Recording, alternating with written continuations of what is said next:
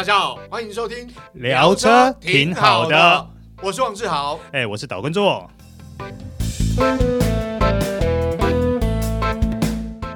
大家好，欢迎收听今天的聊车挺好的。好，我是王志豪，哎，我是岛根座。啊，今天要聊的主题啊，刚刚跟纪婷哥聊到，就是要聊保险。为什么啊？我先讲一下，因为我一个朋友最近买车，没想到呢，sales 竟然跟他讲说。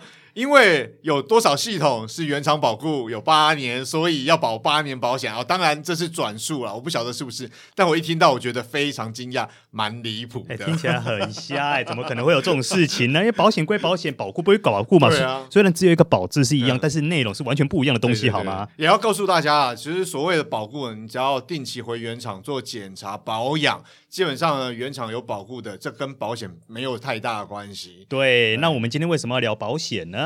对，因为哦，其实快过年了嘛，嗯，呃、不论是呃跨年或者是农历新年，相信很多人会想买车过新年啊。对，那买车就牵扯到保险啊，要花钱的嘛，所以要教大家精打细算，怎么保才会最有利的。没错，那基本上我们先谈呃保险有哪些啦？哎哎，志豪，我先问你哈。嗯请问一下，强制险跟第三责任险差别在哪里？好，我我先说强制险呢，基本上很简单，你就把它想了，政府为了保障呃受害的那一方 啊，就是比如说呃肇事者他无力赔偿的时候呢，以前有太多这种例子，所以政府为了保护受害者，所以呢，就他必须要有强制险。哈，你保了强制险之后呢，至少比较轻微的事故赔偿，强制险。当呃肇事者无法负担的时候，强制险可以负担嘛？对了，但是稍微严重一点的时候，那个钱基本上都不够赔啦。没错，所以呢，就有后来讲我们讲第三责任险嘛。那第三责任险呢，当然你也可以保自己，那主要也是为了对方啦，因为其实比较严重的事故，你的赔偿金额比较高。嗯，那这时候如果你有保第三责任险的话呢，我想就会比较轻松一点。对不对？可是我补充一下哦，如果说以强制险来说，是没有保对方的车子哦。对，就是人的部分啦。对，刚刚讲到强制险跟第三责任险哦，其实主要部分是为了人。对，哦、因为毕竟我们知道车呢损坏了，你要修啊，大不了就报废嘛。但是人呐、啊。嗯这个医药费用其实要庞大，非常庞大，还有精神损失赔偿这一笔才可怕。对，所以我想，呃，政府规定大家要保强制险呢，所以大家买车的时候一定要保啊，就、嗯、是保障别人也保障自己。嗯、哦，那第三责任险呢？刚刚纪林哥也聊到，就是除了人之外，也包括车啊、财损的部分。嗯、对，那这是我觉得哦，说实话，开车开到现在，用车用到现在，我觉得这两个是基本的啦。对对对，第三第三责任险其实你最好也是要保啦，一定要保。真的在这边建议，这个东西是一定要保。但是至于保的内容怎样，我觉得这跟个人的使用车的方式因人而异。因为每家保险公司可能也不太一样，然后 sales 为你服务的项目呢，也可能也不太一样。对对，那基本上就不拖人跟车。呃，对。不过人跟车也有其他的保险啦。嗯嗯。那当然，新车的部分，我们像新车部分，你买的时候，如果你有贷款。对，基本上车商都会要求你保这个全险啊。我们讲全险就要假释、乙式、丙式啊。那基本上都会有至少要有乙式啊。哦，这个说来惭愧，说真的，我这二十年来换的新车，我从来没保过假释。对。不好意思，我也没保假释，没有，因为基本上假释就是所谓的可以出不明车损的部分嘛。对。哦，那因为我想大部分的消费者，你不明车损呢，其实如果你是停在路边啊不小心小刮到或者是 K 到，那有些可能自己可以处理的，大家都想说啊，保险。费用假设那么高，那我们就省一些钱。说真的，我当初会这样，我就是这样想。有时候 如果说被刮的话，或是被不明就会被莫名其妙 A 到的话，啊，自己把塞往肚里吞呐。啊，对啊，因为假设哦，不明车损它可以出险啦。但是如果是乙式、丙式，甚至我们所谓比较简单的车碰车，那个可能必须要有报案记录。对，哦，比比方警方必须要做记录，然后你才能够。出险理赔啊！哎、欸，可是这边就又有一个特殊的一个问题了。嗯、假设你车子停在路边，嗯，好，那今天台风好，做的好大。当当台风过了以后，你看到你的车子哇，被树枝一打，傻眼。对，那这个东西的话，请问假释赔不赔？好，这个部分呢，很抱歉，可能。呃，如果你去瞧，有可能会赔，但是基本上是不赔，因为这个部分呢牵涉到其他的险啦，像是有台风险，甚至有你知道有一些险比较特别，像什么车损险，它是有另外另另一个项目嘛。对对，所以这种东西就是消费者在买保险的时候，你你要附注特别注记啊、嗯哦，也许有些。你你的保险人比较熟悉啊，是长久以来你都跟他买保险，也许还可以瞧一些，嗯，但是呢，基本上都要另外购买。不过有一个有一个险呢，基本上这个东西是绝对不赔的，嗯，是完全没有空间，那个叫做丙式哦，对，因为丙式只限定车碰车。好，静哥讲到这个，我就必须要提啊，很多人的观念就是觉得啊，我买了保险我都没用，哦，好浪费哦，所以呢，我就那个来出一下险，对不对？买了买安内四块六块哈。提醒大家啊，你觉得你赚到，其实并没有。是，对，嗯，因为其实，在比如说你今年初有出险，你隔年的保费其实也会提高。对对，所以我是建议大家，如果你买不管是乙式、丙式或车碰车，你没有出险的话，你不要想说，哎，我赚这个钱，我来年底来板考一下，重新整理一下，然后就省钱，其实没有省。不过听说现在有一种险还蛮有趣的，就是。如果说你今天你车子借给朋友五天十天，嗯，那如果说你担心这段时间他有可能会出事情，万一如果说你觉得很紧张的话，怎么办？嗯，我跟你讲，可以另外保个这个第三驾驶啊，就是除了你之外啊，一般我们保险哦，可能保险员会问你说，哎，你开车大部分谁开？哦，我自己开啊，家人开啊，大概可以有两个名额啊，这个可以保险啊，对对，但是问题是呢，如果你是外借啊，你借给别人。你要小心，因为万一出事的话，保险可以不理赔。是因为基本上这个东西以保险的规定来说，如果你并没有加保不指定驾驶这件事情的话，没错，基本上它只保到那个自己的四等亲，然后配偶的三等亲。嗯，所以如果超过这些线范围来说，可能你朋友来跟你借车发生事故了。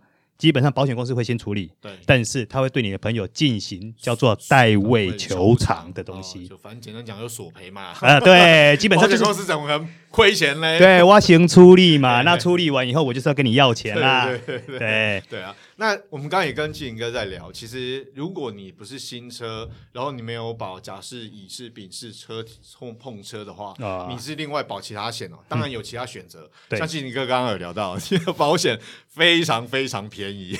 不过到底为什么可以跟大家讲？没有，基本上其实我的保险内容，我是把我自己的。车体险拿掉，嗯，然后我自己相关的一些什么，因为有一些，譬如说什么，呃呃，一些譬如说你在修车期间，然后可能他会提供你代步车的一些金额，哦、那些等等，那一些部分的，嗯、呃约，我通通全部拿掉，嗯、我只留第三责任险、嗯、强制险，还有那个自己的乘客险，嗯，我留了这些以后，我的保费就变成大幅降低了。其实我会这样做是一个原因，是因为我自己的车实在是年份太高了，嗯、因为。高达十六年，那在这种状况下，其实我去保这个车体险来说，它的经济性就不是那么的高。没错，最主要是如果万一这台车发生了什么事故的时候，保险公公司有可能会直接说，请你这台车报废，报废还直接拿五万块。对，五万块，谢谢，再见。那我那我保这个险的话，就真的完全的不合算了。对对对，对。那基本上刚刚季廷哥讲的其实就是基本款啊。对。那像我的部分呢，我跟季廷哥也差不多，但是我有保。车碰车，好、嗯，车损部分比较有保障。那另外一个就是，比如说我有加保意外险，啊，那因为呃有些时候啊，你怕万一发生事故比较严重，你要赔偿啊。当然不只是呃对方，包括自己的，比如说朋友哈，不是家人，嗯、朋友的话，嗯、那至少这个还有保险赔偿的部分。嗯、那当然我没有保，大家很多人会保的那种窃盗险，我没有保。好，当然一部分原因是因为我的车款。说实话，那个失窃率非常非常低。那你开哪台车啊？啊，我是开福斯途观。哎，大家大家记得啊，如果在路上有看到的话，哎，注意一下，搞不好就是志豪的车啊。没有没有，另外一部分哦，刚刚这个有这个车媒前辈指点啦，有聊到。当然，因为现在我们就讲，现在车都电脑车啊，对哦，电脑车的部分呢，可能它在电脑部分，如果不是你车的。用的这个零件，嗯，你一旦用了，你搞不好，第一个就是可能不能用啊，对，第二个你可能会有事，是。哦，所以基本上这种失窃率目前来讲是降低很多了，对，跟早期那个时候为了零件然后去偷车去拔零件的是完全不一样的，而且我知道某一些车厂有一些科技是它在涂装上面其实有一些啊、呃，里面有一些。好马啦，暗藏一些玄机在里面，对对对，所以你也你也没办法，可能没办法用啊。是，所以基本上失窃率是降低很多。所以呃，窃盗险大部分来讲，如果像我都会建议朋友，如果你都开车很单纯，嗯、公司跟家里面，那其实你窃盗险。可以省啊！当你不是新车的情况，过了三年之后，其实你可以省。不过最近哈，其实我身周周遭身边的人越来越多人在加保一个什么东西呢？嗯、叫做超跑险啊！我自己是没有保了。这个有一阵子很热门，因为好热啊！很多讲说，你知道，因为从事媒体业，有些很多媒体都在内湖，嗯、我们就讲说，如果你常在内湖开车，最好要保车超跑险。啊、哦，我必须讲，因为之前前公司在内湖其实也好长一阵子。嗯嗯真的不夸张，那边呢，大概你呃每十台，你大概就可以看到一台呃什么呃牛头马面的一堆啦，真的是一堆。所以其实，在那边开车，我有的时候我自己都还蛮提心吊胆的。对，我朋友讲说压力比较大，呃、压力真的有点大。所以我自己的我自己哈，我每次只要看到牛头马面，嗯、或者是那种呃女神的 B 开头的 有翅膀的，对我基本上我都会离他很远，不管在高速公路或在市区，我都会。离他保持距离，对对对，以策安全啊！敬鬼神的愿之啊！对对对对，那不是以策自己人身安全，是你的荷包安全。是，那你要想到一件事哦，基本上这种车呢，它的刹车都非常灵敏，它刹得住你刹不住啊！对对对，你未必刹得住啊！对对对对对，所以基本上哦，超保险我觉得其实消费者可以考虑啊，因为这个保险就是这样，不怕一万只怕万一，是保了不是坏事。对，但基本但是你要保超保险，可能你的主险。哦，你要主要主要的保险你要有，但是因为这很多都是附加条款，对对，包括有一些保险有所谓的超额哦，哦，它也是要必须要保付款附条附约条款，是，所以呃，这个消费者要注意，是因为这每一家保险公司对于这些东西的定义会有一点不太一样，这这个我们就不逐一说明了。对，另外我们要谈一个话题，就是我刚刚跟基林哥也有聊，现在呢很多车厂啊，它呃不一定是自家的。集团里头有保险这个项目啊，对对，那有一些车厂也跟一些保险公司有合作，嗯，所以你在购买新车的时候，你可能会遇到，因为像我们以前购买车辆的时候，购买新车，你哪怎么听过说，哎，我一定要跟车厂保几年险？好，实际上现在的确有，这个也是解答一些朋友的问题啊，因为之前有朋友问我啊，怎么现在买新车说要保险要保跟原厂保？哦，其实是因为车厂跟保险公司做合作。啊，毕竟呢，现在钱难赚，保险公司也要赚钱。但是呢，我觉得绝对不是这种八年的这种事情啊。对对对对对，他可能我知道，比如说有车厂是三年，嗯嗯，有车厂呢跟某个保险公司合作的，必须你买新车三年要在他车厂跟 sales 直接保啊。那当然一些方面牵扯到这个奖金啦、业绩啦。是啦，但是如果说您有自己熟识的等等，其实。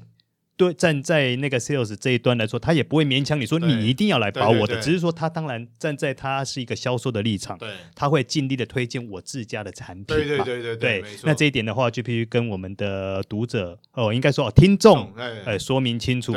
因为常常有时，当然我们也会碰到一些呃销售顾问，其实他就会讲，没关系，如果你自己有熟识的，或是你有配合酒的，你也可以告诉我，没关系，你们可以自己处理。